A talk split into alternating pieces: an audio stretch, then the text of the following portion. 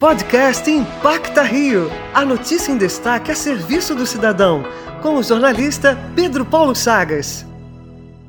Com a chegada de 2021, o INCA busca recuperar o banco de sangue do Instituto, afetado pelas festas de fim de ano. Médica do serviço de hemoterapia, Miriam Cardoso explica pra gente aqui na Antena 1 o que fazer para ajudar. O INCA teve uma queda de 16% nas doações de sangue desde o início da pandemia de Covid-19. E esse déficit foi um pouco maior, em torno de 19%, no mês de dezembro, por causa das festas de final de ano. A doação de sangue é muito importante para manter os estoques de sangue do hospital, uma vez que os pacientes permanecem procurando o hospital para dar continuidade no seu tratamento. Podem doar sangue às pessoas entre 16 e 69 anos e que estejam pesando mais de 50 quilos. Além disso, é preciso apresentar um documento oficial com foto. Os menores de 18 anos só podem doar com consentimento formal do responsável. E o doador deve estar alimentado, devendo apenas evitar alimentações gordurosas nas três horas que antecedem procedem à doação de sangue. Os tipos sanguíneos mais necessários neste momento são o A